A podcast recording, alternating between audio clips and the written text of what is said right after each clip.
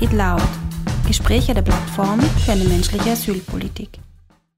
Heute beschäftigen wir uns mit dem Jahr 2015, das Jahr der Solidarität und seiner Bedeutung auch für heute. Ich darf äh, begrüßen in unserem ähm, Online-Raum ähm, Sarah Knoll. Sie ist ähm, Zeithistorikerin und arbeitet am Institut für Zeitgeschichte und wird eine historische Einordnung der aktuellen Lage vornehmen. Ich darf begrüßen Susanne Scholl. Ähm, sie ist Schriftstellerin, Journalistin und Aktivistin, eine der Sprecherinnen ähm, der Omas gegen Rechts. Ich darf begrüßen Abdul Hamid Quida. Ähm, er ist Webdesigner und Entwickler. Er ist politischer Aktivist und 2015 hat insofern eine besondere Bedeutung für ihn, weil er damals nach Österreich gekommen ist. Und Erich Fenninger, auch politischer Aktivist, Sozialarbeiter, Geschäftsführer der Volkshilfe Österreich und Sprecher der Plattform für eine menschliche Asylpolitik. Ich möchte gleich ähm, mit einer ersten Runde beginnen und euch um eure Einordnung ähm, vom Jahr 2015 und der Zeit ähm, seither ähm, bitten. Das ist eine große Frage, das ist mir klar. Ähm, es geht auch nicht um den gesamten Zeitraum und alles, was darin passiert ist, sondern ähm, meine Frage an dich, Sarah, gleich zu Beginn wäre, ähm, wie, wie schätzt du den politischen Diskurs ein, ähm, der seit ähm, 2015 stattgefunden hat? Und wie siehst du diese Entwicklung vor allem auch in einem historischen Kontext von Österreich als ähm, Land, ähm, das schon viele ähm, geflüchtete Menschen aufgenommen hat ähm, und dabei auch unterschiedliche ähm, Verhaltensweisen an den Tag gelegt hat? Ja, danke für die Frage und danke für die Einladung. Ähm, ich freue mich, heute am Freitagnachmittag hier dabei sein zu dürfen. Ja, also eine historische Einordnung ähm, dieser Fluchtbewegung. Ich glaube, mit was jeder Historiker hier, ähm, der sich mit Migration und Flucht auseinandersetzt, beginnt, ist zu sagen, dass das tatsächlich ähm, kein Einzelfall ist. Flucht und Migration sind äh, Konstanten der, Glo der globalen Geschichte, der europäischen Geschichte und der österreichischen Geschichte, die uns begleiten ähm, seit Jahrzehnten, Jahr, Jahrhunderten. Ähm, das ist nichts, was neu ist. Und ich glaube, das ist ganz wichtig, ähm, auch das, äh, das festzumachen. Ähm, Andreas Kosser, ein, ein Kollege aus Deutschland, ein neues Buch veröffentlicht ähm, vor ein paar Wochen, das heißt Flucht, eine Menschheitsgeschichte. Und ich glaube, das bringt sehr treffend auf den Punkt. Und ich glaube, das ist als Historikerin eine sehr wichtige Botschaft, die wir auch als Migrationshistorikerin immer wieder versuchen, ähm, an Mann und Frau zu bringen. Einfach, ähm, um äh, den Leuten auch zu verdeutlichen, dass sie mit einer Situation zu tun haben, die jetzt nichts Singuläres ist, um auch hier ein bisschen den Druck rauszunehmen. Also das ist mir mal als ersten Punkt sehr wichtig zu sagen.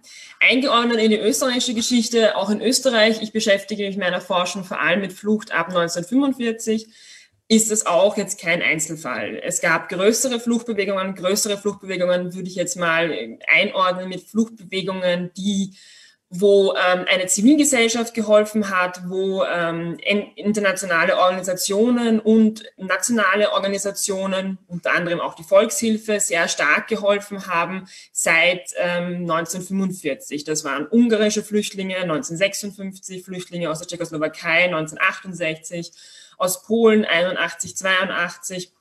Das sind größere Bewegungen, wo auch sozusagen sehr viel Soforthilfe geleistet werden musste. Oder dann eben die Durchreise von DDR-Bürgerinnen am Ende des, des, Kalten, des Kalten Krieges 1989. Das heißt, wir bewegen uns in einem Rahmen, wo man tatsächlich nicht sagen kann, dass das etwas ist, was das erste Mal in diesem Land passiert. Jetzt würden natürlich Kritiker sagen, ja, das stimmt, aber die Zahlen sind ja höher. Das stimmt. Aber auch das wirtschaftliche Potenzial dieses Landes hat sich ja im Vergleich zu 56 zum Beispiel stark verändert. Natürlich reden wir heute im Vergleich zu damals von einer größeren Anzahl an Asylanträgen. Ähm, 2015 haben um die 89.000 Personen einen Asylantrag gestellt. Wir reden Ende der 1990er Jahre von 22.000 ähm, Personen. Aber natürlich spielen bei solchen Sachen immer globale Veränderungen eine Rolle. Was mir als zweites aber auch wichtig ist zu betonen, was auch nichts Neues ist, ist die Ablehnung von Flüchtlingen. Also ich glaube, es haben sich in Österreich durchaus in den letzten Jahren und das hat vor allem 2015 einen starken, noch ein, ein, Gewicht gewonnen, ein paar Mythen über die österreichische Hilfsbereitschaft, Hilfsbereitschaft ähm, eingespielt, die man auch dann immer in sozusagen in den, in den Topf wirft, auch von Politikerinnen, wenn, ähm, wenn sie irgendwie Österreichs besonders wichtige Leistungen ähm, in der Vergangenheit betonen wollen, dann schmeißen sie historische, ähm, historische Aspekte hinein, unreflektiert und unkommentiert und picken sich aber aus der Geschichte dann gerne die Sachen heraus, die ihnen halt besonders gut gefallen. Und so kann man das halt auch nicht machen, weil ja, Österreichs Hilfsbereitschaft war sehr groß, aber Flüchtlinge waren auch ähm, von Anfang an starken Anfeindungen ausgesetzt, die auch ähnlich sind wie heute. Wir reden schon 1956 im Kontext von jugoslawischen Flüchtlingen, von Wirtschaftsflüchtlingen, die dezidiert in österreichischen Akten von der österreichischen Bundesregierung als Wirtschaftsflüchtlinge bezeichnet werden. Wir reden von Polen und Polinnen, die 1981 kommen als Wirtschaftsmigrantinnen. Wir reden von rumänischen Flüchtlingen, die als Security-Agenten, als Sicherheitsrisiko, als Sozialschmarotzer wahrgenommen werden und auch genauso bezeichnet werden in österreichischen Boulevardmedien. Also alle diese Begriffe und diese Top-Boys sind nicht neu, mit denen man hier 2015 sich auseinandersetzen muss. Und es ist auch ein Mythos, den ich auch leider ein bisschen entkräftigen muss, dass 1956 das auch immer gerne als das Vorzeige, die Vorzeigefluchtbewegung herangezogen wird, wo Österreich uneingeschränkt geholfen hat. Das stimmt so auch nicht. Selbst 1957 haben sich die Leute, nachdem Personen bleiben wollten, ähm, ähm, sehr stark auf eine Ablehnungshaltung ist eingetreten, wie dann klar war, dass die Leute einen Job brauchen, eine Wohnung bekommen. Und da kann man dann das Konkurrenzdenken schon zutage. Also man kann auch hier nicht von einer Heute sind wir, sind wir uneingeschränkt, äh, sind wir gegen sie und damals waren wir immer dafür. Also das sind, es sind dann schon sehr viele Mythen. Was ich auch noch immer betonen möchte beim österreichischen Umgang mit Flüchtlingen ist, Österreich wollte, und das ist eine Grundhaltung der österreichischen Migrations- und Fluchtpolitik, vor allem seit 56 niemals Aufnahmeland sein. Und ich glaube, das ist ein wirklich wichtiger Topos, warum wir es bis heute nicht geschafft haben, auch eine, eine einen äh, tatsächlich sinnvollen Umgang mit Aufnahme und Integration zu finden, weil wir uns nicht mit der Tatsache auseinandersetzen wollen und können, dass wir längst Einwanderungsland sind, es auch ähm, immer schon seit längerem Zeitraum sind, weil wir immer noch an diesem, diesem Mythos, den wir irgendwann mal kreiert halten, dass wir eigentlich nur Transitland sein wollen, festhalten dass es aber halt nicht mehr aufgeht. Speziell seit den 80er Jahren, und das ist relativ deutlich erkennbar in der, in der Forschung, geht das einfach nicht mehr auf. Da spielen unterschiedliche Aspekte eine Rolle. Aber das ist ein wichtiger Aspekt der österreichischen, ähm, der österreichischen Asyl- und Migrationsgeschichte, der, glaube ich, heute sozusagen die Früchte, die Früchte immer noch trägt 2015, weil man sich seit 2015 noch nicht damit auseinandersetzen will, eigentlich, dass man ja eigentlich ein Einwanderungsland ist und nicht daraus seine Schlüsse zieht und sozusagen auch hier die politischen notwendigen Konsequenzen zieht für einen systematischen ähm, Umgang.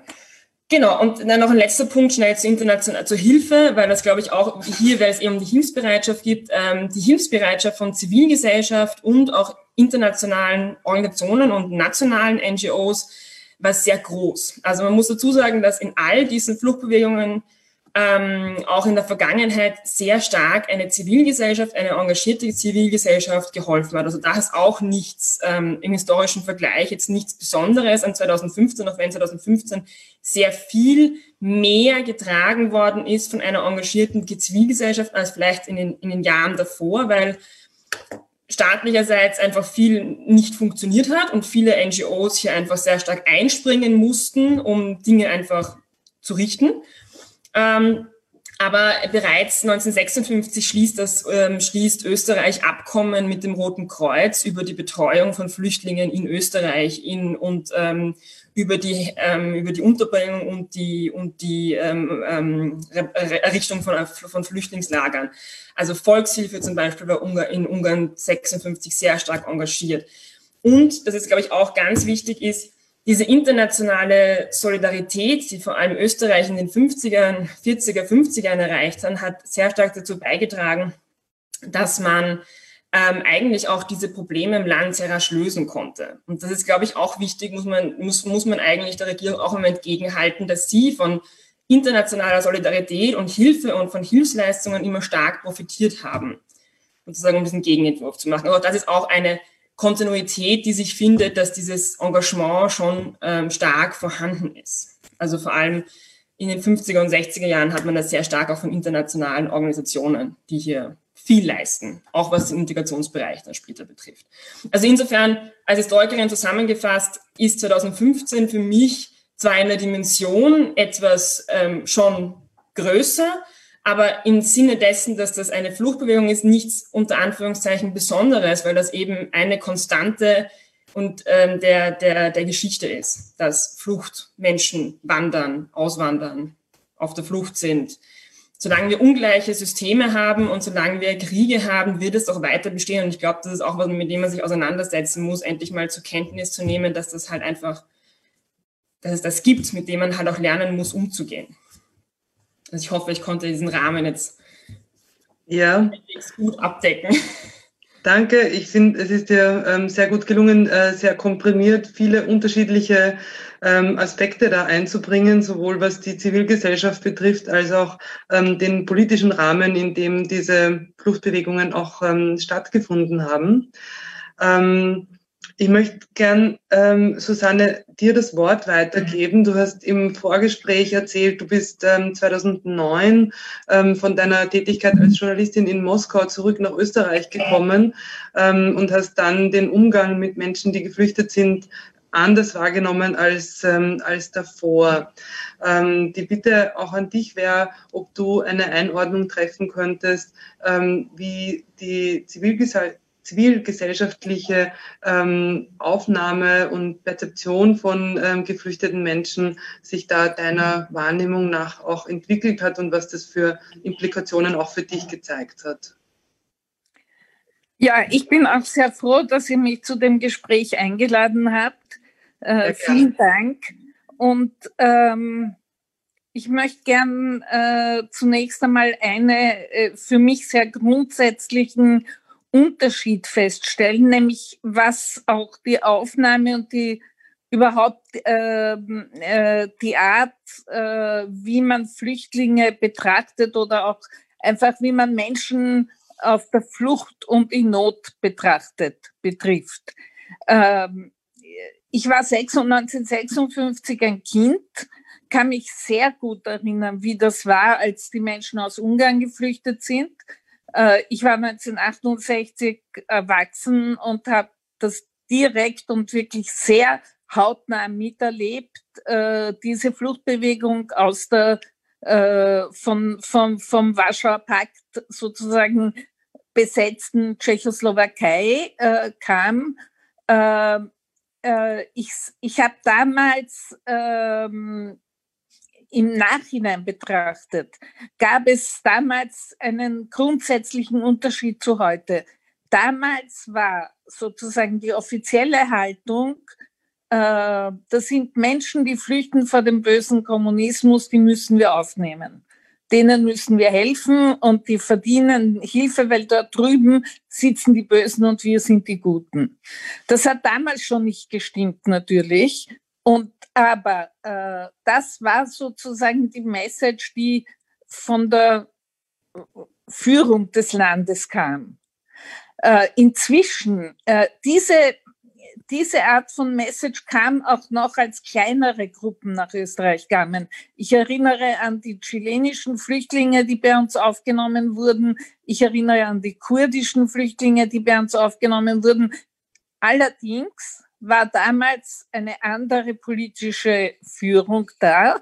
Und diese politische Führung hatte äh, dieses Wort von der, dieses sehr strapazierte Wort, muss man sagen, von der internationalen Solidarität durchaus äh, äh sehr, äh, sehr ernst genommen.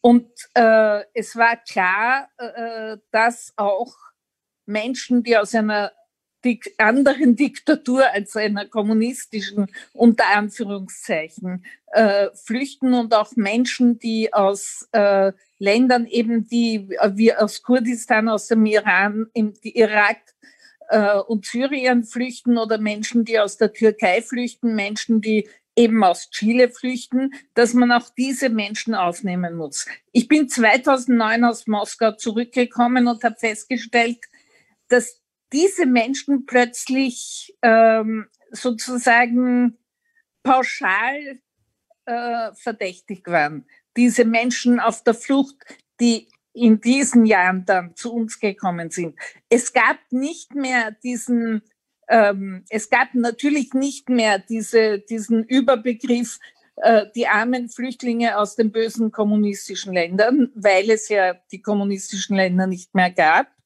Äh, alle anderen Länder, aus denen äh, Flüchtlinge ab 2000, also ab dem Zeitpunkt, wo ich zurückgekommen bin, ähm, äh, aus anderen Ländern äh, als eben dem bösen kommunistischen Osten kamen, äh, waren äh, erstens äh, grundsätzlich Wirtschaftsflüchtlinge, was für mich schon ein, ein absolut absurder Begriff ist, weil, aber das wissen wir ja alle, weil, äh, weil auch wenn jemand vor dem Verhungern flüchtet, hat er auch das Recht, aufgenommen zu werden und Hilfe zu kriegen.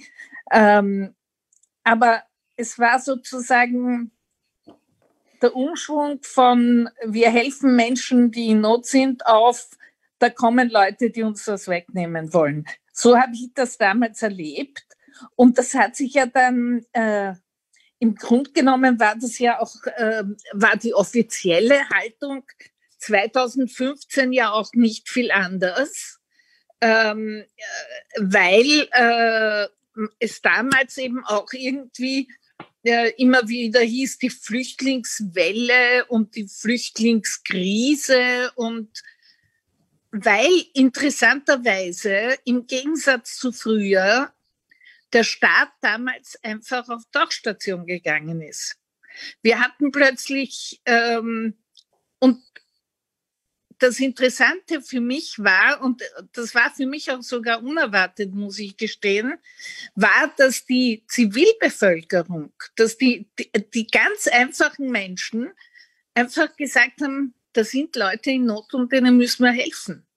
Und das hätte ich interessanterweise, habe ich das eigentlich nicht erwartet. Ich hatte ein paar persönliche Begegnungen mit Leuten, wo ich nie gedacht hätte, dass die sich da engagieren können, die einfach ihr Auto vollgeladen haben und damit nach Dreiskirchen gefahren sind, um den Leuten Essen, Kleider, Decken und alles, was man sonst noch braucht, äh, gebracht haben.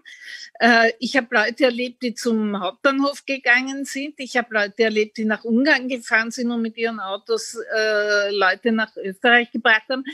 Und der Staat war auf Tauchstation. Das, das darf man nicht vergessen. Alle die, die jetzt so laut schreien, das darf sich nicht wiederholen, schreien das, weil sie überhaupt nicht da waren. Die haben überhaupt äh, gar nicht, die haben, die, die, die waren nicht vorhanden. Die sind erst dann gekommen und haben, und das ist meine, äh, das ist mir ein besonderes Anliegen, das auch, auch ganz deutlich zu sagen, und haben wieder einmal, wie das in Österreich schon einige Male passiert ist, eine neue historische Lüge geschaffen. Und zwar die Lüge von der Katastrophe 2015, die sich nicht wiederholen darf. Jetzt war 2015 so wie jede andere äh, Fluchtbewegung, die durch Österreich durchgegangen ist, waren wir auch damals eine Transitstation weil die Mehrheit der Leute weitergehen wollte, weil die Mehrheit dieser Menschen zum Beispiel nach Deutschland oder auch nach Schweden oder auch weiß Gott wohin wollten. Äh, wir sind nicht so, nicht so toll, dass die Leute so unbedingt zu uns kommen wollen. Äh, das ist, das wird auch gerne umgelogen. Ähm, das beunruhigt mich. Es beunruhigt mich, wie leicht ähm, solche solche historische Lügen sich in diesem Land verbreiten. Wir haben ja mehrere, nicht? Wir waren das erste Opfer der Nazis und 1945 gab es die Stunde Null und alle Nazis haben sich plötzlich in Luft aufgelöst. Und jetzt haben wir eben die Lüge vom Jahr 2015, dass eine Katastrophe war. Und äh, wir müssen, glaube ich, das ist wirklich unser Job auch als Aktivisten, wir müssen dem absolut entgegenwirken. Weil 2015 war das Jahr, wo äh, eine Mehrheit der Österreicher gezeigt hat, dass sie imstande sind, solidarisch zu denken, ohne Vorurteile zu denken und bereit sind zu helfen. Und äh, das wird jetzt ständig als Katastrophe äh, definiert. Und das halte ich wirklich für gefährlich. Danke für deine ähm, Ausführungen, wie ein Jahr der Solidarität ähm, umgedeutet werden konnte. Der Start auf Tauchstation habe ich mir noch gemerkt, das ist ein sehr ähm, treffendes Bild, auch ein sehr einprägsames Bild. Ähm, Abdul Hamid, ich würde ähm, gern zu dir kommen. Du bist ähm, 2015 nach Österreich gekommen, als der Start auf Tauchstation war, wie die Susanne das ähm, beschrieben hat. Ähm, wie, wie ist es dir ergangen ähm, und wie hast du auch die, ähm, die Zeit seither erlebt? vielleicht kannst du da ein bisschen beschreiben, ob du da eine Veränderung wahrgenommen hast und was dir geholfen hat und was vielleicht auch noch notwendig gewesen wäre. Ja, danke. Danke zuerst für die Einladung. Und äh, also wegen die 2015, äh, als, also ich werde ein bisschen über, über, über die Situation oder was, was meine Erinnerung an 2015 sagen. Äh, es war das Jahr, wo, wo wir den Kontakten mit unseren Freunden aus, aussuchten, die schon vor uns nach, nach Europa äh, kamen. Sie haben uns auf dem Weg wirklich äh, zur aktuellen Info über die, über die Lage, wie zum Beispiel die Grenzekontrolle, wo liegt die Polizei jetzt, die Fluchtwege und, und Camps zum, zum Schlafen, wo gibt es Essen und so weiter, äh, benachrichtigt. Also und, und äh, ja, also ich kann mich, ich, ich kann mich äh, daran erinnern, als ich auch am Westbahnhof ankam, äh, und von den Leuten um mich herum gewundert, die, die mir geholfen haben und, und Bananen zum Beispiel, äh, zum Beispiel äh, äh, gaben. Sie waren wirklich, also verschiedene Leute, also alte, junge Leute, aber meistens waren sie Frauen, äh, die wirklich also sehr, sehr lieb, sehr, sehr hilfbar waren mit mir und obwohl ich sehr müde war und ich, ich wollte nur, also am, am Westbahnhof nur, nur schlafen. Aber trotzdem haben sie versucht, mit Englisch und ich weiß nicht, andere Sprachen auch äh, mit uns zu reden und, und zeigen, dass wir äh, hier willkommen können, also willkommen und äh, daher also bleiben können.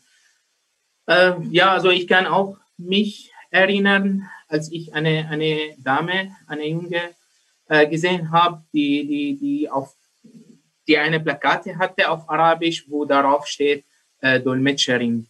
Also ich bin zu ihr gelaufen direkt und ich habe ihr gesagt, bitte sprichst du Arabisch? Dann hat sie gesagt, ja. Dann sie hat mir äh, äh zu, zu äh, Polizeistation also äh, geführt, damit ich mich äh, da melde und so. 2015, ich kann sehr viele Sachen also erinnern und ich werde wirklich über diese Erinnerung auch meine, meine, meine Kinder auch erzählen, wie, wie, wie solidarisch die Menschen dort waren. Also wirklich besonders im Westbahnhof. Danach, wenn ich über die Camp rede, wo ich, äh, wo ich circa drei, vier Monate geblieben habe und mit den Menschen geredet habe, meine erste Street in Österreich, wo ich die, die, die Österreicher kennengelernt habe, wo ich mit den Österreichern und, und anderen auch äh, äh, Leute von aus anderen Ländern gekocht habe, also gespielt haben, Deutsch Schritt für Schritt, ich und du und er und ich, diese Vokabeln gelernt habe. Also es ist wirklich eine, eine große Erinnerung, die ich nie, nie, nie vergesse. Also werde ich das nie vergessen. Und zum Vergleich zwischen 2015, also wie viele Leute, die, die solidarisch mit uns waren, und 2020, wie die, wie die Leute nur in Media sagen, also wir werden die, die 2015 nie wiederholen oder, oder die, die Grenze nicht, nicht mehr öffnen. Das finde ich sehr schade. Schade zuerst für mich als Person, der sehr viel bekommen hat, sehr viele Sachen, also besonders die Grundsachen wie, wie Brot, Kleid, äh, Schlafplatz, äh, Essen und so weiter. Und als Person, der, der, der, der auch also diese Hilfe oder, oder versucht zurückzuhelfen und anderen Flüchtlingen zu helfen.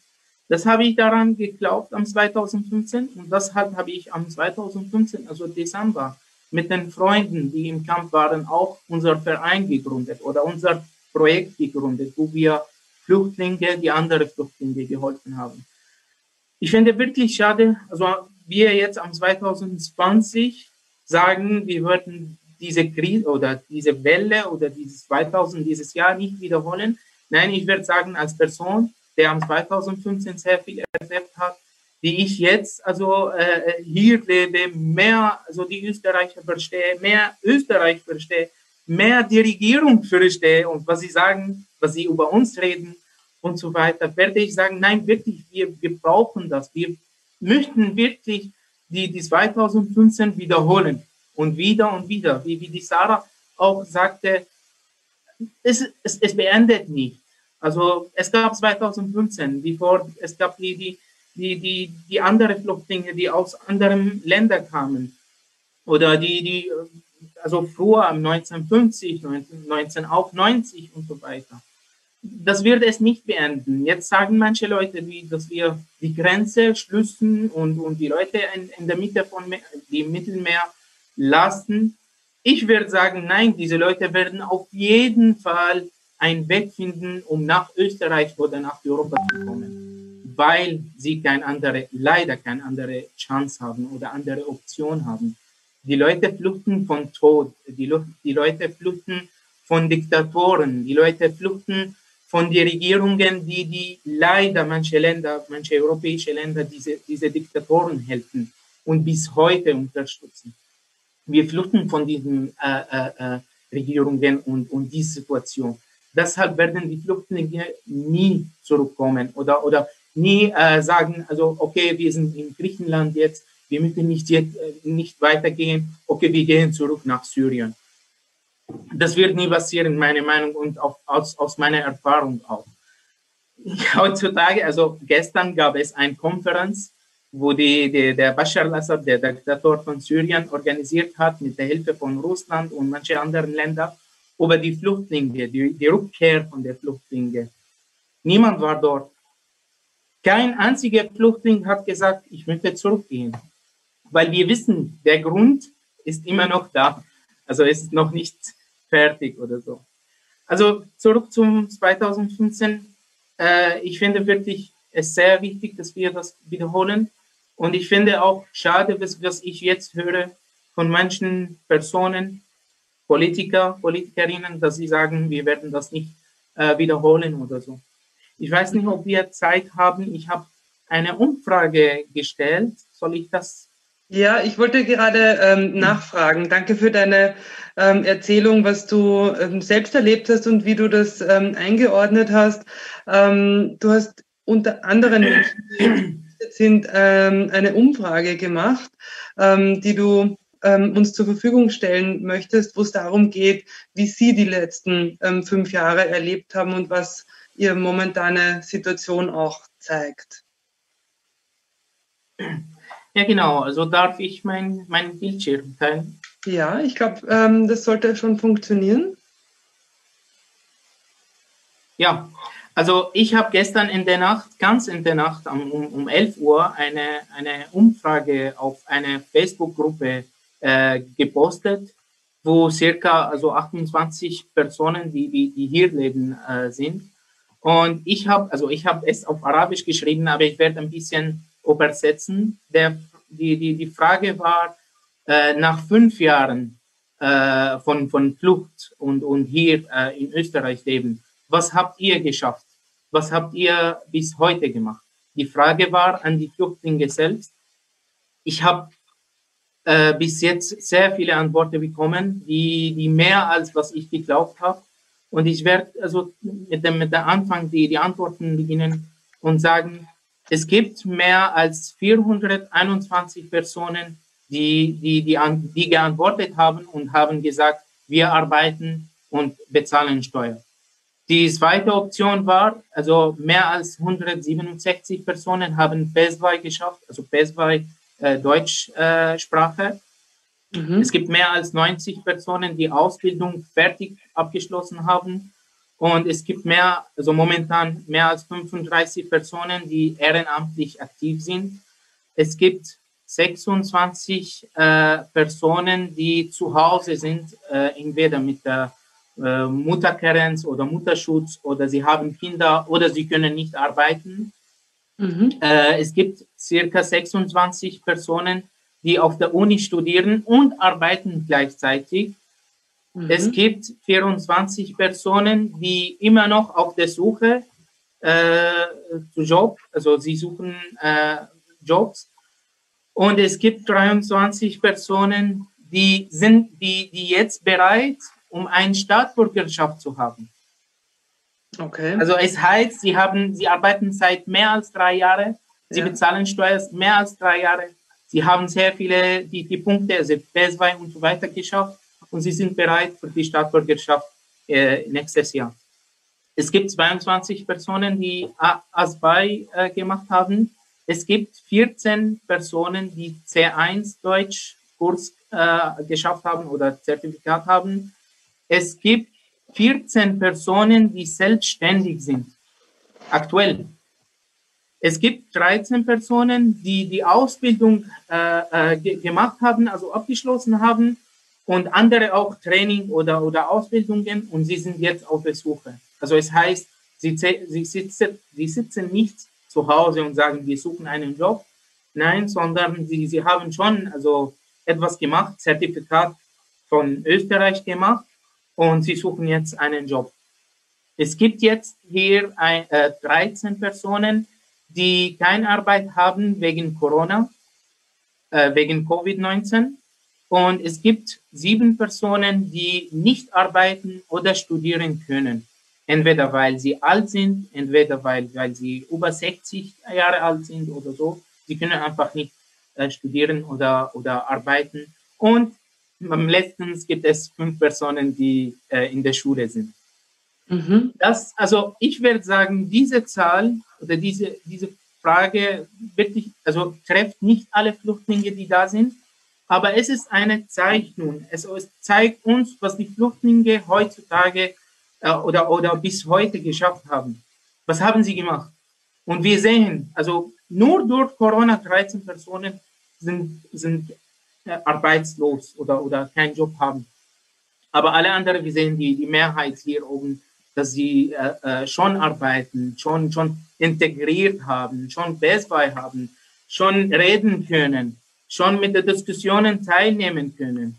Äh, ja, also Danke. Ja, danke. Also ich finde ähm, vor allem diese Zahl von den Personen, die sich ähm, auch ähm, ähm ehrenamtlich engagieren, ähm, in einer Zeit, wo sie selber ähm, wahrscheinlich noch daran arbeiten, ihre Ausbildung, ihre Sprachkenntnisse zu verbessern, das finde ich besonders beeindruckend, ähm, wie, wie viele ähm, verhältnismäßig da ähm, auch dabei sind, die sich wieder für andere engagieren. Das ist sehr schön zu sehen. Danke für diese Umfrage unter der Gruppe von, ähm, von Betroffenen. Das ist sehr interessant ähm, und zeigt sehr eindrucksvoll, dass unbedingt 2015 nochmal passieren äh, sollte, ähm, im Hinblick darauf, was es auch für eine Bereicherung sein kann, ähm, dass diese Menschen auch in Österreich leben bei uns.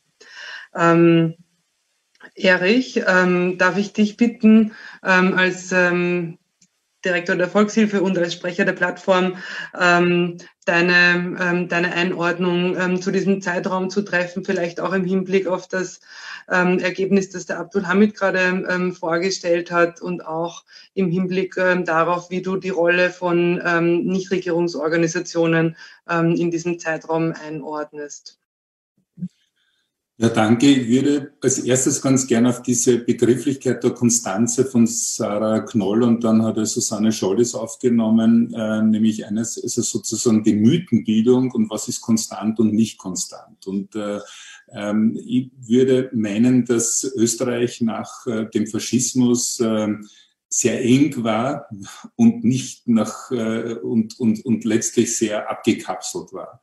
Und ähm, jetzt äh, ohne alles richtig zu bewerten, was äh, Kreisky in den 70er Jahren gemacht hat, aber es war schon ein Bestreben der Bürger, Bürgerinnen, aber auch letztlich äh, der damaligen Regierung, ähm, das Land zu durchlüften, gedanklich, intellektuell, emotional, kulturell aber es war zum, und das zweite war, dass man einen Wohlstand wirklich sicher der Beteiligung von allen herstellt. Und damit war es nicht unlogisch, dass dieses Land Österreich, das klein ist, sich öffnet. Und entlang dieser Überlegung Wohlstand auch an anderen Teilen der Welt zu, zu entwickeln und dort auch einen Beitrag zu leisten, ähm, war ein Ziel und auch Frieden herzustellen. Und gerade äh, die Region, wo jetzt viele Flüchtlinge kommen, hat damals die Bundesregierung voran Bruno Kreisky Beiträge versucht äh, ähm, zu leisten, um Frieden herzustellen und auch die marginalisierten Gruppen anzuhören.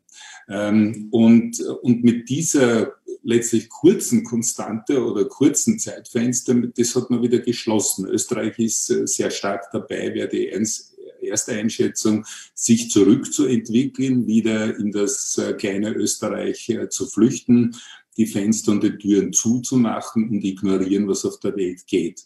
Und das, obwohl damals die Welt wesentlich weniger global war als heute, schließt man sich letztlich ab. Ähm, nicht hingegen natürlich in der politischen Ökonomie, nicht im Handel, nicht auf den Finanzmärkten, aber geistig und, und von einem gesellschaftspolitischen Anspruch.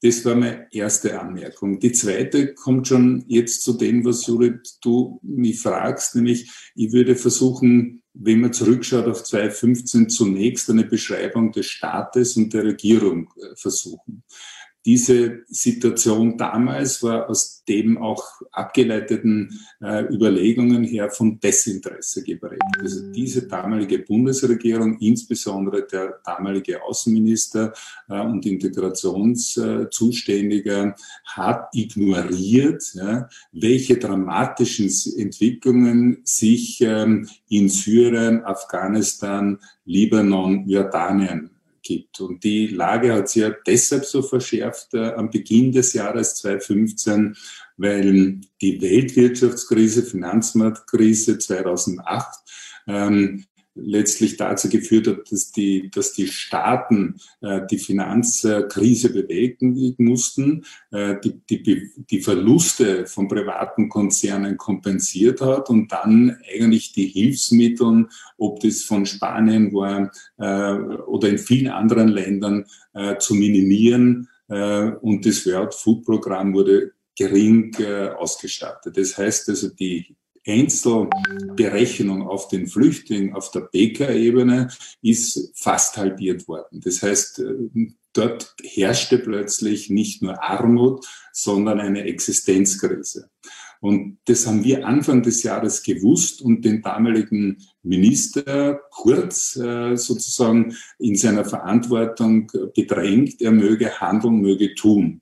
Äh, wir haben zigmal alle paar Wochen äh, uns vor, vor dem Kanzleramt und vor dem Außenministerium getroffen und darauf hingewiesen und es wurde ignoriert. Und dann hat man sich gewundert, wie plötzlich Menschen sich auf den Weg gemacht haben äh, nach Europa, weil sie dort nicht mehr überleben konnten ausreichend. Und, ähm, und, und, und dieser Druck, der natürlich in, in Ungarn sich so stark ähm, äh, sichtbar dargestellt hat, dass Menschen ähm, vorgegaukelt wurde, sie kämen äh, sozusagen weiter, die dann plötzlich äh, sie wiedergefunden haben in irgendwelchen Internierungslagern. Ähm, die, diese Bilder sozusagen haben damals schon den Bundeskanzler äh, Feimann ähm, dazu gebracht zu sagen, also da können wir nicht zuschauen und hat ja letztlich mitgeholfen, die, die Grenzen einmal zu öffnen und hier Sicherheiten zu schaffen. Ähm, und ähm, geblieben ist aber trotzdem in der Politik, dass das unangenehm ist, dass das wir nicht wollen. Und es hat damals zwei legendäre Asylgipfel gegeben, bei denen er anwesend war. Zunächst nur mit Mitterlehner und Feimann und dann aber auch äh, unter Beiziehung aller Landeshauptleute. Und sowas habe ich noch nicht erlebt, wie ähm, wir plötzlich konfrontiert werden sind mit Menschen, die Schutz suchen, die auch vor allem, so wie Susanne Scholl gesagt hat, eigentlich durchreisen wollten in großer Menge dass man sich über Stunden hindurch überhaupt nicht handelseins war, zu handeln. Ja, es war ein Staatsorganversagen in einer Größenordnung, die sie nicht für möglich gehalten hätte. Es war auch ein nicht managen wollen, weil man nicht managen, nicht managen können, weil man nicht managen will. Und sie waren auch nicht äh, ausreichend fähig und man hat alle Vorschläge, die wir eingebracht haben, Aufteilung auf Bezirke etc., dass man es operationalisiert, die Menge wäre locker unterbringbar und die Versorgung wäre gewährleistet. Das hat man nicht wollen. Und das wäre der zweite Teil, den ich einbringen wollte. Also wie hat der Staat zunächst äh, die Augen zugemacht, die Ohren zugemacht bezüglich der Entwicklung ähm, äh, in den Ländern, wo Krieg geführt wird und wie es den Flüchtlingen äh, in Jordanien, Libanon etc. geht. Und dann, wie sie hier war, hat man einfach trotzdem das nicht wahrhaben wollen und wollte nicht handeln. Und jetzt kommen wir zu uns, zur Zivilgesellschaft. Ich denke, dass ähm, ähm, so sichtbar worden ist, dass, äh, und das ist auch schon gesagt worden, die Zivilgesellschaft hat organisiert, weil weil der Staat nicht organisiert hat. Und das beginnt dort, wo Abdul damit sagt, also sozusagen, wo er seine Banane, wenn ich es richtig verstanden habe, bekommen hat und gespendet bekommen hat. Also wo die Menschen gewusst haben, da kommen jetzt Menschen an und ich bringe Wasser hin, ich bringe Bananen hin, Obst, Gemüse, was auch immer. Ja? Also, und das zweite Bemerkenswerte ist, äh, man hat in der Zeit noch viel gesprochen davon, es ist nur so eine Like-Gesellschaft. Also wir picken alle auf diesen Social Medias und machen halt Daumen hoch, Daumen runter, aber eigentlich sind wir eh handlungsunfähig. Und das war schon spannend, äh, plötzlich, wo so viele Menschen in Not waren, dass man die Computer verlassen hat, das Liken gelassen hat äh, nach der Arbeit, nach dem Studium äh, zum Lebensmittelhändler gefahren ist, dort eingekauft hat, organisiert, aber meistens sowieso nur eben Freundeskreis, Familie und sie aufgemacht hat, äh, nach Nickelsdorf, am Westbahnhof, am Hauptbahnhof etc. Also vom Leiten zum Handeln, erstens vom, vom zivilgesellschaftlichen Organisieren, weil der Staat an sich ähm, versagt hat. Ja, und ich denke, dass es also eine Wiederentdeckung der, des kooperativen Verhaltens ist und des Zugewandtsein. Also ich habe das unglaublich toll erlebt und wir viele Menschen waren auch, haben auch Glück gehabt dabei, dass sie wirklich auch ins Tun kommen. Ähm, und neben der direkten Hilfe, und das ist auch ein Unterschied zu diesen normalen Hilfsbewegungen war, es war schon auch ähm, ein Ausdruck ähm, der Kritik an dem bestehenden politischen System. Also jede Person beinahe, würde ich sagen, oder die meisten Personen, die zum Beispiel zum Flüchtlingslager Dreiskirchen hingefahren sind, um dort Gewand zu spenden, Decken zu spenden, Zelte zu spenden, sind hingefahren, weil es um den konkreten geflüchteten Menschen geht. Aber sie sind auch hingefahren, um zum Ausdruck zu bringen, dass äh, sie protestieren gegen die unmenschliche Unterbringung in Dreiskirchen, gegen die erwiesenermaßen Menschenrechtsverletzungen, die in Dreiskirchen stattgefunden haben. Also das heißt, es ist sozusagen eine soziale Bewegung entstanden, die einen Hilfsanspruch aufgrund der Empathie ähm, wirklich operationalisiert hat, aber auch zum Ausdruck gebracht haben, dass wir hier äh, Kritik an, an dem Versagen der Politik und des Staates an sich äh, zum Ausdruck äh, bringen wollen. Und das, denke ist etwas, was so ist. Und ich glaube, äh, Menschen wie Sarah Knoll, die Historikerin ist, wird vielleicht äh, auch dann in vielen Jahren äh, darüber schreiben und versuchen, das einzuordnen. Und ich bin gespannt, ob ich dann mit meiner Analyse recht haben werde. Ich glaube daran, weil vieles auch so miterlebt habe. Also das wären so Merkmale. Und jetzt möchte ich zum Schluss kommen und nur zwei Bemerkungen sagen. Also das eine ist, und das, glaube ich, ist das unglaublich positive Element, dass wir sinnlich die Menschen in der Zivilgesellschaft eine praktische Aneignung erlebt hat, die unglaublich uns bereichert hat. Also wir haben nicht nur Menschen, die schutzbedürftig sind, etwas gegeben, sondern in Wirklichkeit haben wir uns selbst bereichert, weil wir gesehen haben, dass diese Grundempathie, Empathie, das Solidarische, etwas ist, was uns auch Freude macht und uns stärkt. Und diese praktische Lebensweise und Erfahrung, die haben wir in uns. Gleichzeitig, glaube ich, ähm, ist das eine Bedrohung für das gegenwärtige politische, mehrheitlich äh, unterstützte System. Weil wenn sich das durchgesetzt hätte, hätten die Populisten, die Rechten in Europa, auch weltweit und in Österreich, letztlich ähm, wären die bedroht gewesen. Und aus dem Grund haben sie begonnen, sehr früh mit Oktober, nach dem 3. Oktober, nach dem riesen äh, Voices for Refugees, haben sie begonnen, die Flüchtlinge nicht mehr als Flüchtlinge zu bezeichnen. Die Innenministerin, die damalige, hat verordnet, dass man Flüchtlinge nicht mehr schreibt, sondern Migranten, äh, Wirtschaftsmigranten, Abwertungen passieren, aus Menschen Zahlen zu machen, Bedrohungsszenarien zu liefern. Und das ist unglaublich sozusagen, wie hier strukturell von oben nach unten äh, dagegen gearbeitet worden ist, um wieder rückzuschlagen, dass man eine, eine Chance hat, eigentlich diese, diese enge Politik, die unmenschliche Politik äh, wieder mehrheitsfähig zu machen. Und das ist, glaube ich, jetzt sozusagen, jetzt kommen wir zum Schluss, das, wo im Augenblick die, die herrschenden durchaus äh, jetzt ähm, äh, sich gestärkt haben, das zurückerobert haben. Aber es ist ein, ein, ein, ein Kampf letztlich zwischen unserer Welt und denen, die diese menschliche Welt nicht zulassen wollen.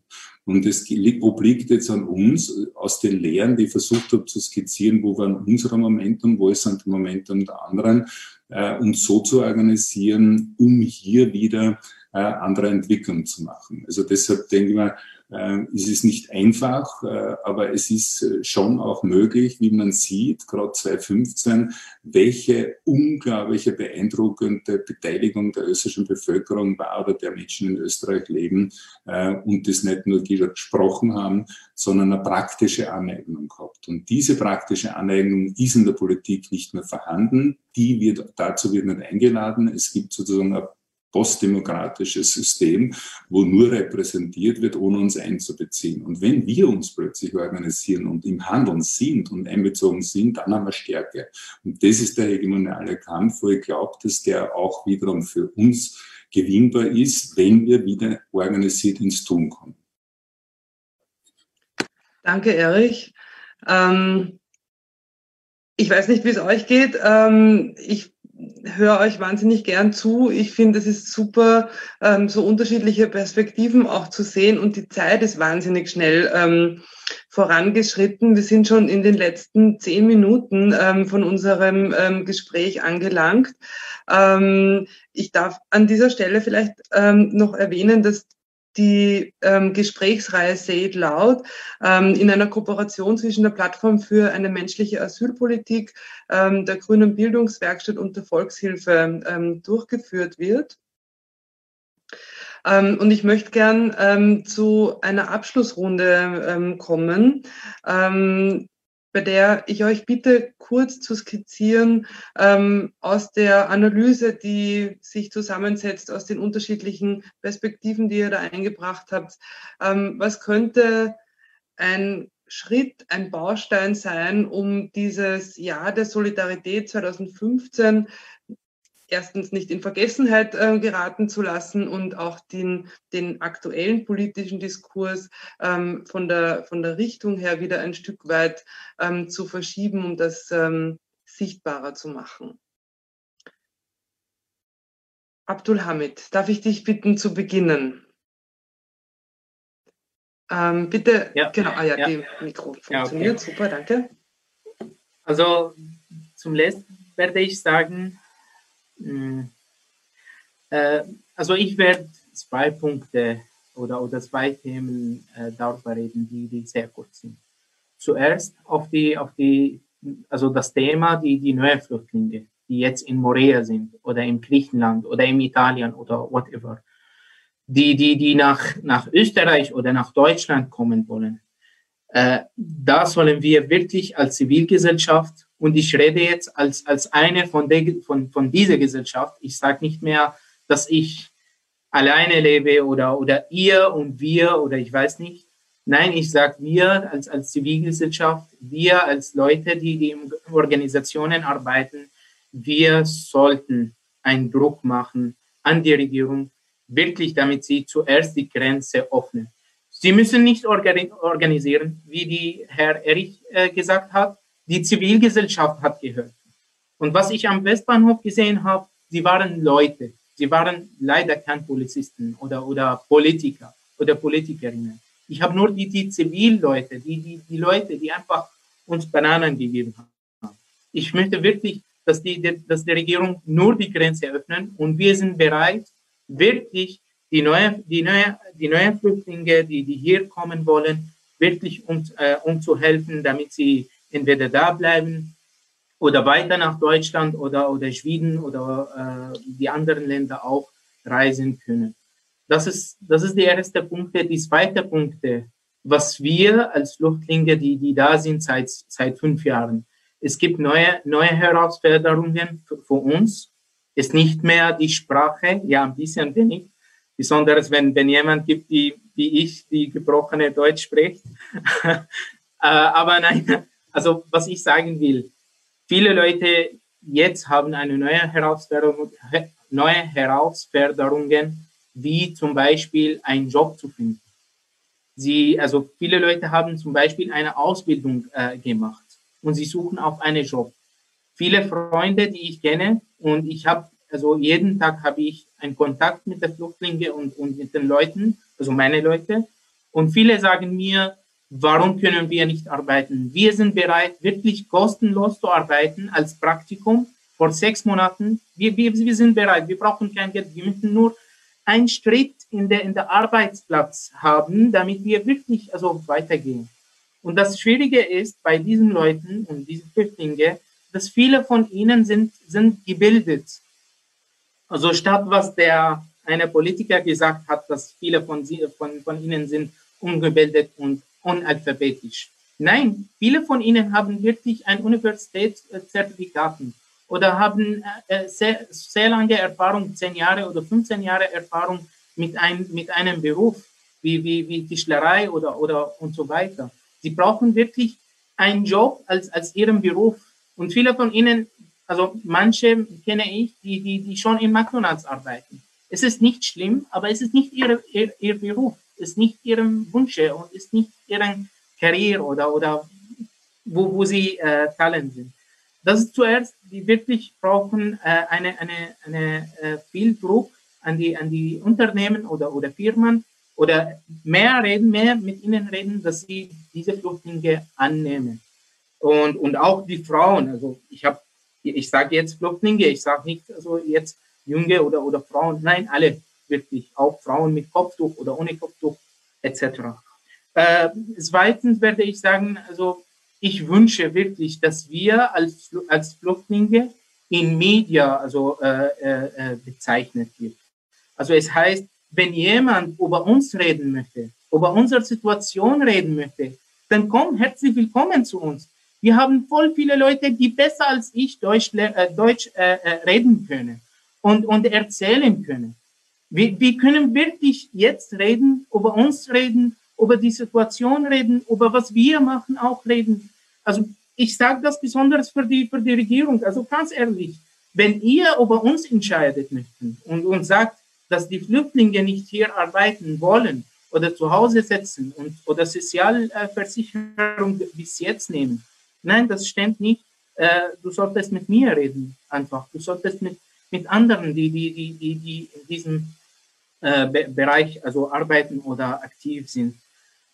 Ja, also Praktikumplätze, äh, mehr Ausbildung von, von, der, von der Regierung auch, mehr, mehr Platz für Leute, die die immer noch Deutsch lernen, also äh, besonders im B2 oder B1. Was ich gehört habe, viele Flüchtlinge auch bekommen kein, kein Deutschkurse seit 2018, seit die, die Schwarz-Blau-Regierung.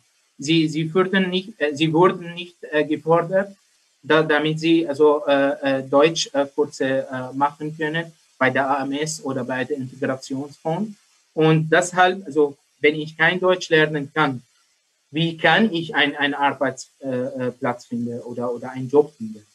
Das ist, das ist meine, meine Bitte an, die, an unsere Regierung, die wir, äh, ja, also das ist, das ist unser Wunsch an, an, an diese Regierung, an, an die Zivilgesellschaft, dass sie mehr Druck machen, äh, damit sie äh, die Türe auch äh, öffnen. Danke, Abdulhamid, für dieses ähm, Plädoyer für mehr Partizipation ähm, von ähm, geflüchteten Menschen. Das kann ich nur unterstreichen. Ähm, und diesen direkten Kontakt, den würde ich mir auch sehr wünschen, dass der ähm, häufiger gepflegt wird. Ähm, Susanne, darf ich dir das Wort weitergeben? Wie, Ähm, wie ist deine Analyse, wie es ähm, weitergehen kann? Oh je, das ist eine sehr schwierige Frage, wie es weitergehen kann. Ich habe, ähm, ich glaube, äh, wir müssen, das hat der Erich auch schon gesagt, wir müssen Druck machen. Wir müssen lauter sein. Wir müssen noch viel lauter sein, als wir uns eh schon bemühen. Äh, wir müssen uns besser äh, äh miteinander vernetzen äh, und dadurch auch den Druck erhöhen. Wir sind alle ein bisschen müde, weil allein ich äh, mache jetzt seit zehn Jahren eigentlich kaum was anderes als, ähm, als laut schreien, wann immer es geht. Äh, das, das ermüdet einen und äh, manchmal verliert man auch irgendwie die Hoffnung, dass sich wirklich was ändern kann. Aber äh, es ist notwendig, weiterhin laut zu schreien. Und was ganz wichtig ist, und das ist für mich ein, ist mir ein besonderes Anliegen, ist, den Leuten zu erzählen, dass dieses Land eine Geschichte hat. Und zwar eine narzisstische Geschichte, eine Geschichte des Nationalsozialismus, die in diesem Land nie aufgearbeitet worden ist. Wir haben uns mit einer Geschichtslüge, mit zwei Geschichtslügen aus der Verantwortung gestohlen. Und deswegen ich glaube, dass das einen direkten Zusammenhang hat damit, wie, äh, wie wir heute auf, auf, auf Menschen in Not und auf der Flucht reagieren. Wenn ich wir sage, meine ich die derzeitige Regierung, meine ich einen großen Teil der Politiker. Und äh, ich muss leider sagen, dass ich da auch die Grünen nicht ausnehmen kann, die ja auch äh, sich im Bezug zum Beispiel auf die Situation in Moria nicht gerade mit Ruhm bedeckt haben. Äh, ich glaube, wir müssen da auch noch sehr viel massiver äh, einschreiten und äh, wir müssen einfach, wie gesagt, wir müssen an unsere Geschichte erinnern, wir müssen erinnern, was es heißt, äh, aus einem Land vertrieben zu werden.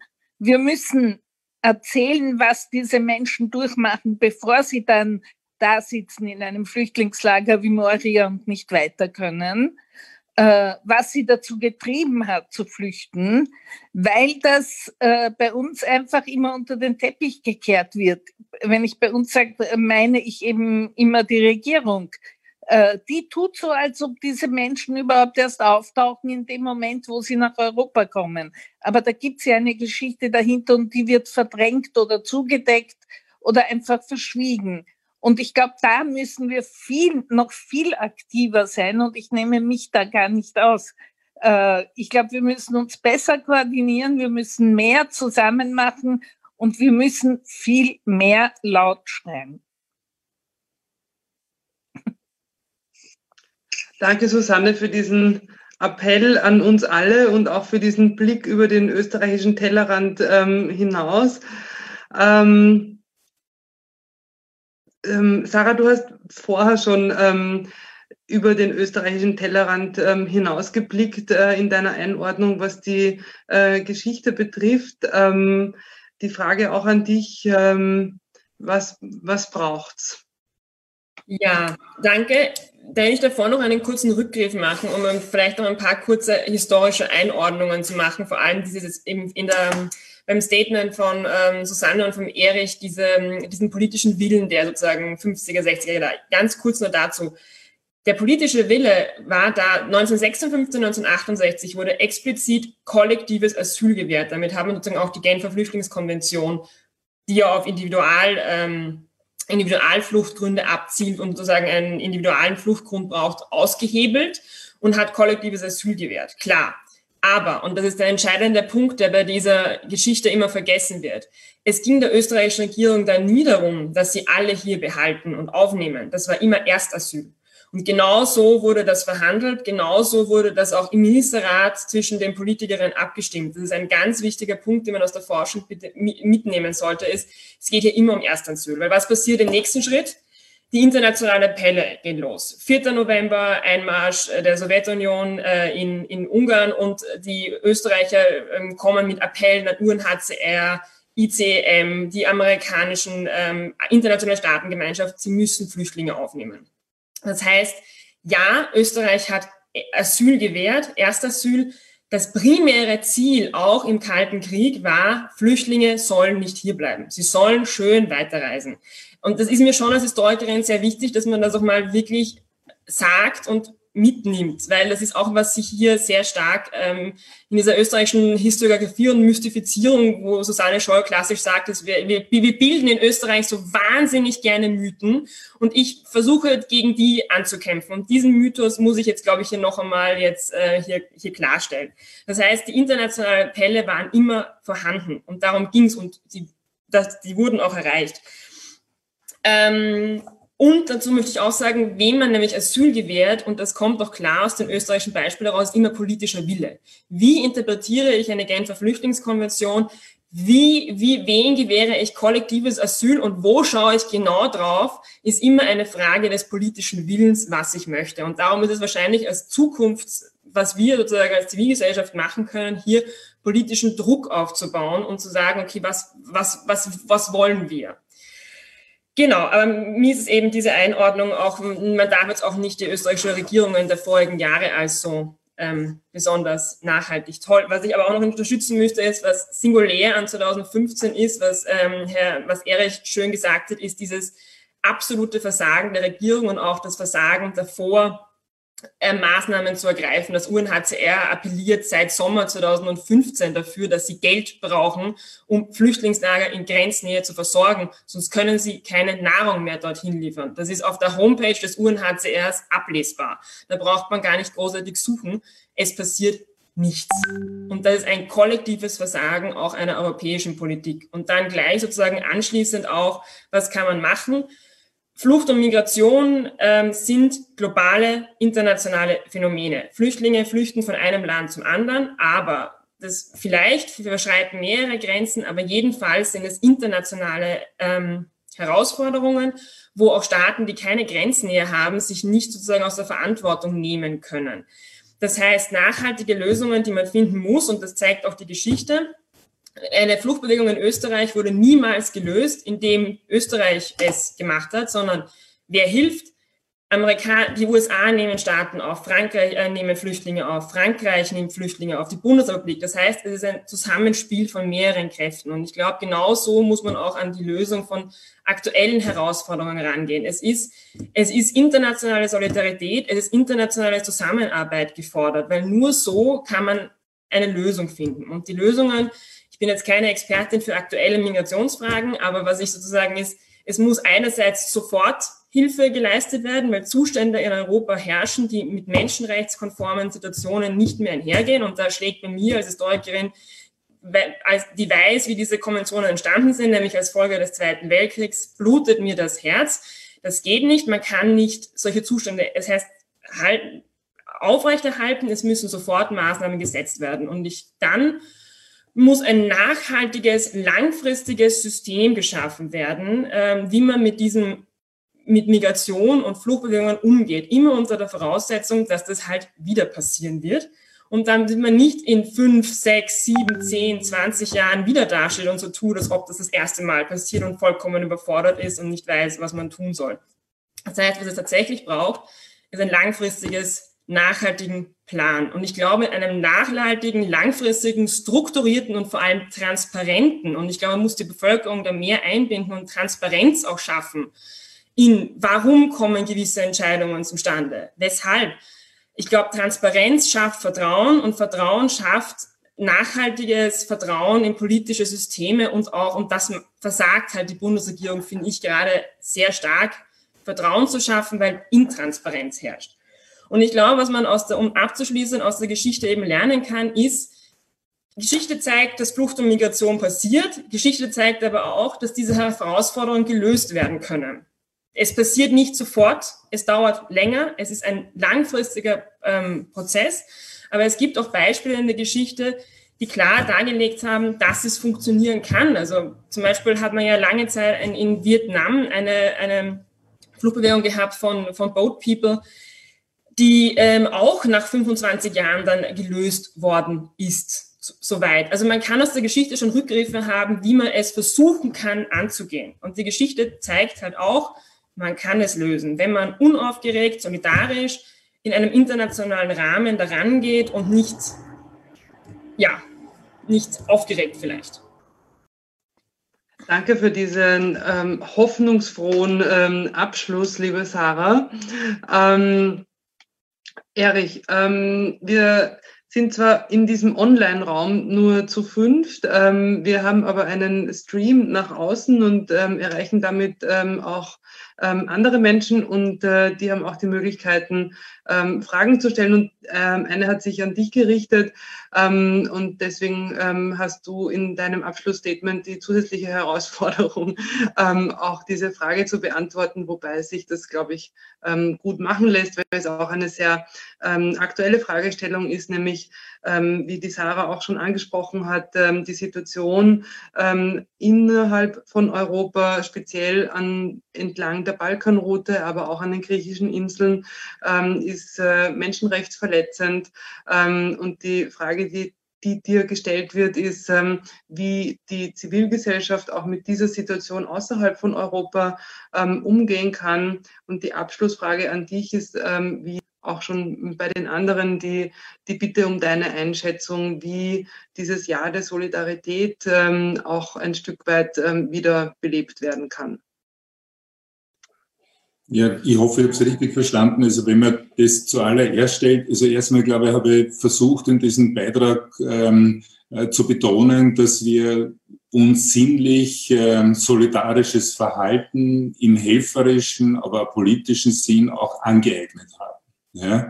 Und das ist sozusagen zum Teil in uns. Ja? Und ich glaube, dass man das, äh, dass das eine gewisse Stärke bildet, sich das hervorzurufen und wieder ähm, äh, sozusagen hier mehr Menschen einzubeziehen.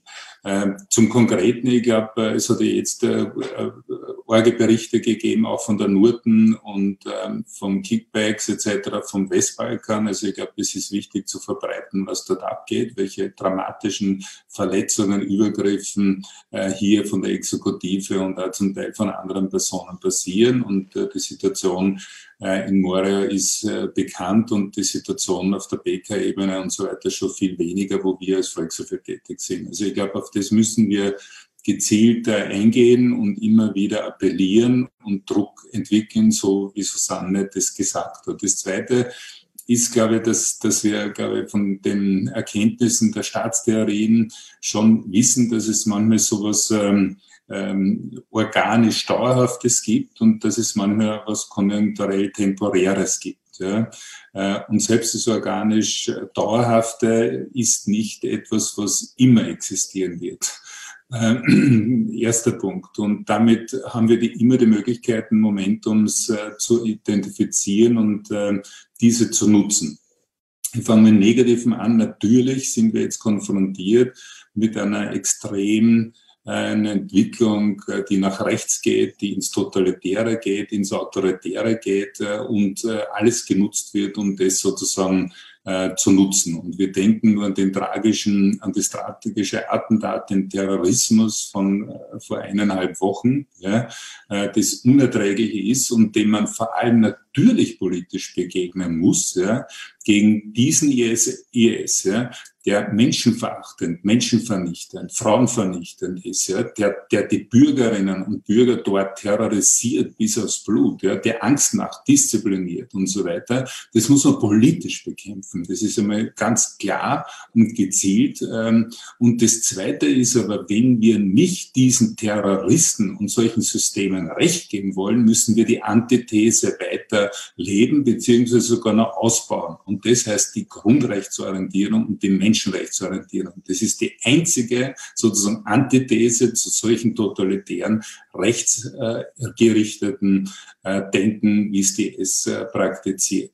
Und nicht so wie es jetzt in einem populistischen Aktionismus, wo man die Grundrechte sich entledigt, die Menschenrechte sind entledigt, wo nicht aber der Innenminister bei einer ZIPS-2-Sendung einen einzigen Punkt durchargumentieren kann, äh, weder rechtlich noch sozusagen von der Rechtsphilosophie her nicht mehr in der Lage ist, weil es auch gar nicht geht. Ja? Wie, wie, also um abzulenken von denen, dass eigentlich der scheinbar, wie wir heute wissen, aus den Medien entnehmen, wahrscheinlich sogar das Attentat hätte vermieden werden können, wenn gewusst worden ist, dass derjenige, der bedingt also entlassen worden ist, äh, sofort natürlich die Strafe umgewandelt hätte werden können, wenn man gewusst, wenn, wenn exekutiert worden wäre und die Staatsanwaltschaft gewusst hätte, dass dieser äh, Waffen kauft, äh, hätte man denjenigen sofort äh, wegsperren können. Aber was macht man? Man will wiederum die Grundrechte angreifen äh, und das ist der falsche Weg. Und das ist alles schlecht und trotzdem möchte ich schließen, sondern mit dem Positiven. Wir stehen wenige ähm, Tage nach der US-Wahl, die noch immer nicht ganz ausgezählt ist und wo der Verlierer bestreitet, dass er verloren hat.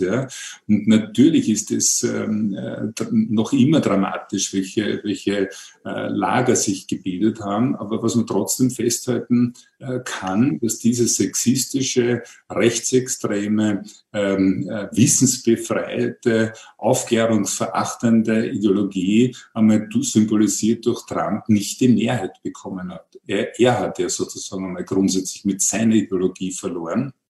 Da geht es ja noch gar nicht um ein anderes System. Und deshalb erscheint es mir schon immer da wichtig, darauf hinzuwiesen, auch das kann in Europa gelingen. Und meistens verzögert kommt es auch nach Europa, die Entwicklung, die wir den Staaten verfolgen. Äh, und es gibt dort auch Riesenbewegungen. Und zum Schluss noch, was mir wichtiger erscheint, ich glaube, dass wir Menschenrechte äh, auch dann verteidigen können für Menschen, die auf Flucht sind, wenn wir die Menschenrechte auch der Menschen, die bei uns armutsbetroffen sind, 430.000 Menschen sind erwerbslos mittlerweile, es sind äh, bei 100.000, glaube ich, sind in der Kurzarbeit. Also man muss das verbinden, sonst bleibt es abstrakt. Ja. Und man muss es verbinden, weil Menschen, die in Österreich leben, massive, existenzielle, bedroht sind und in schwierigen Lagen sind. Und das ist genauso ein Recht auf Leben und auf Existenz, wie es anderen, die vor Krieg und Terror noch von noch dramatischen äh, Gründen weggehen. Aber es eint, dass wir Menschen sind und das Recht haben auf eine Existenz und auf ein gelingendes Leben.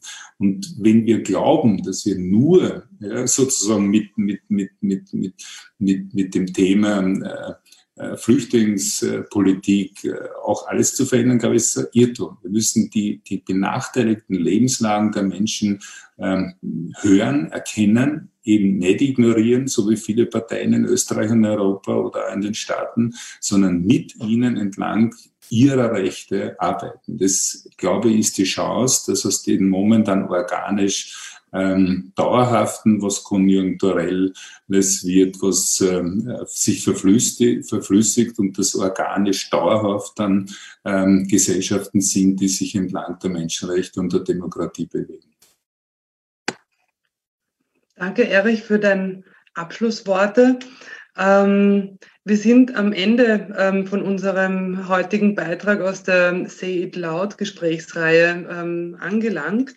Ähm, wir haben uns ähm, über 2015 das Jahr der Solidarität und die Bedeutung für heute unterhalten mit Abdulhamid Gwider, Susanne Scholl, Sarah Knoll und Erich Fenninger.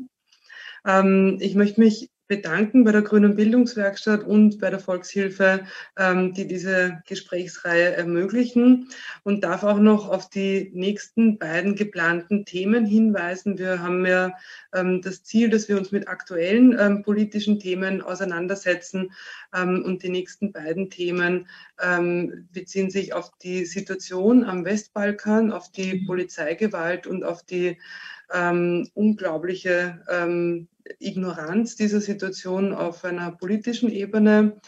Und ähm, als zweites Thema möchten wir uns einer Sache widmen, die jetzt vielleicht nicht ähm, neu ist, aber nichtsdestotrotz ähm, nicht weniger aktuell, ähm, und zwar der Verbindung von Flucht und Klima, ähm, wie der Klimawandel auch ähm, Flüchtlingsbewegungen ähm, beeinflusst. Wie gesagt, das ist kein neues Thema, das äh, ähm, gab es immer schon ähm, und erlangt aber immer neue Brisanz. Am Schluss bleibt mir nur mehr mich wirklich nochmal sehr, sehr herzlich bei euch zu bedanken, dass ihr heute dabei wart und ähm, mitdiskutiert habt. Ähm, Ich habe es vorher schon gesagt, ich finde, die Zeit ist wahnsinnig schnell vergangen. Ähm, ich finde es war extrem äh, interessant und ähm, spannend, diese unterschiedlichen Perspektiven von euch da ähm, versammelt zu sehen. Es tut mir sehr leid, dass wir nicht in einer ähm, Nachbesprechung noch einen Kaffee miteinander trinken können. Ähm, aber ich freue mich, dass ihr auch bereit wart, online dabei zu sein. Das ist wirklich ähm, sehr, sehr fein gewesen mit euch. Vielen Dank. Danke. Danke. dir. Danke. Alles Gute.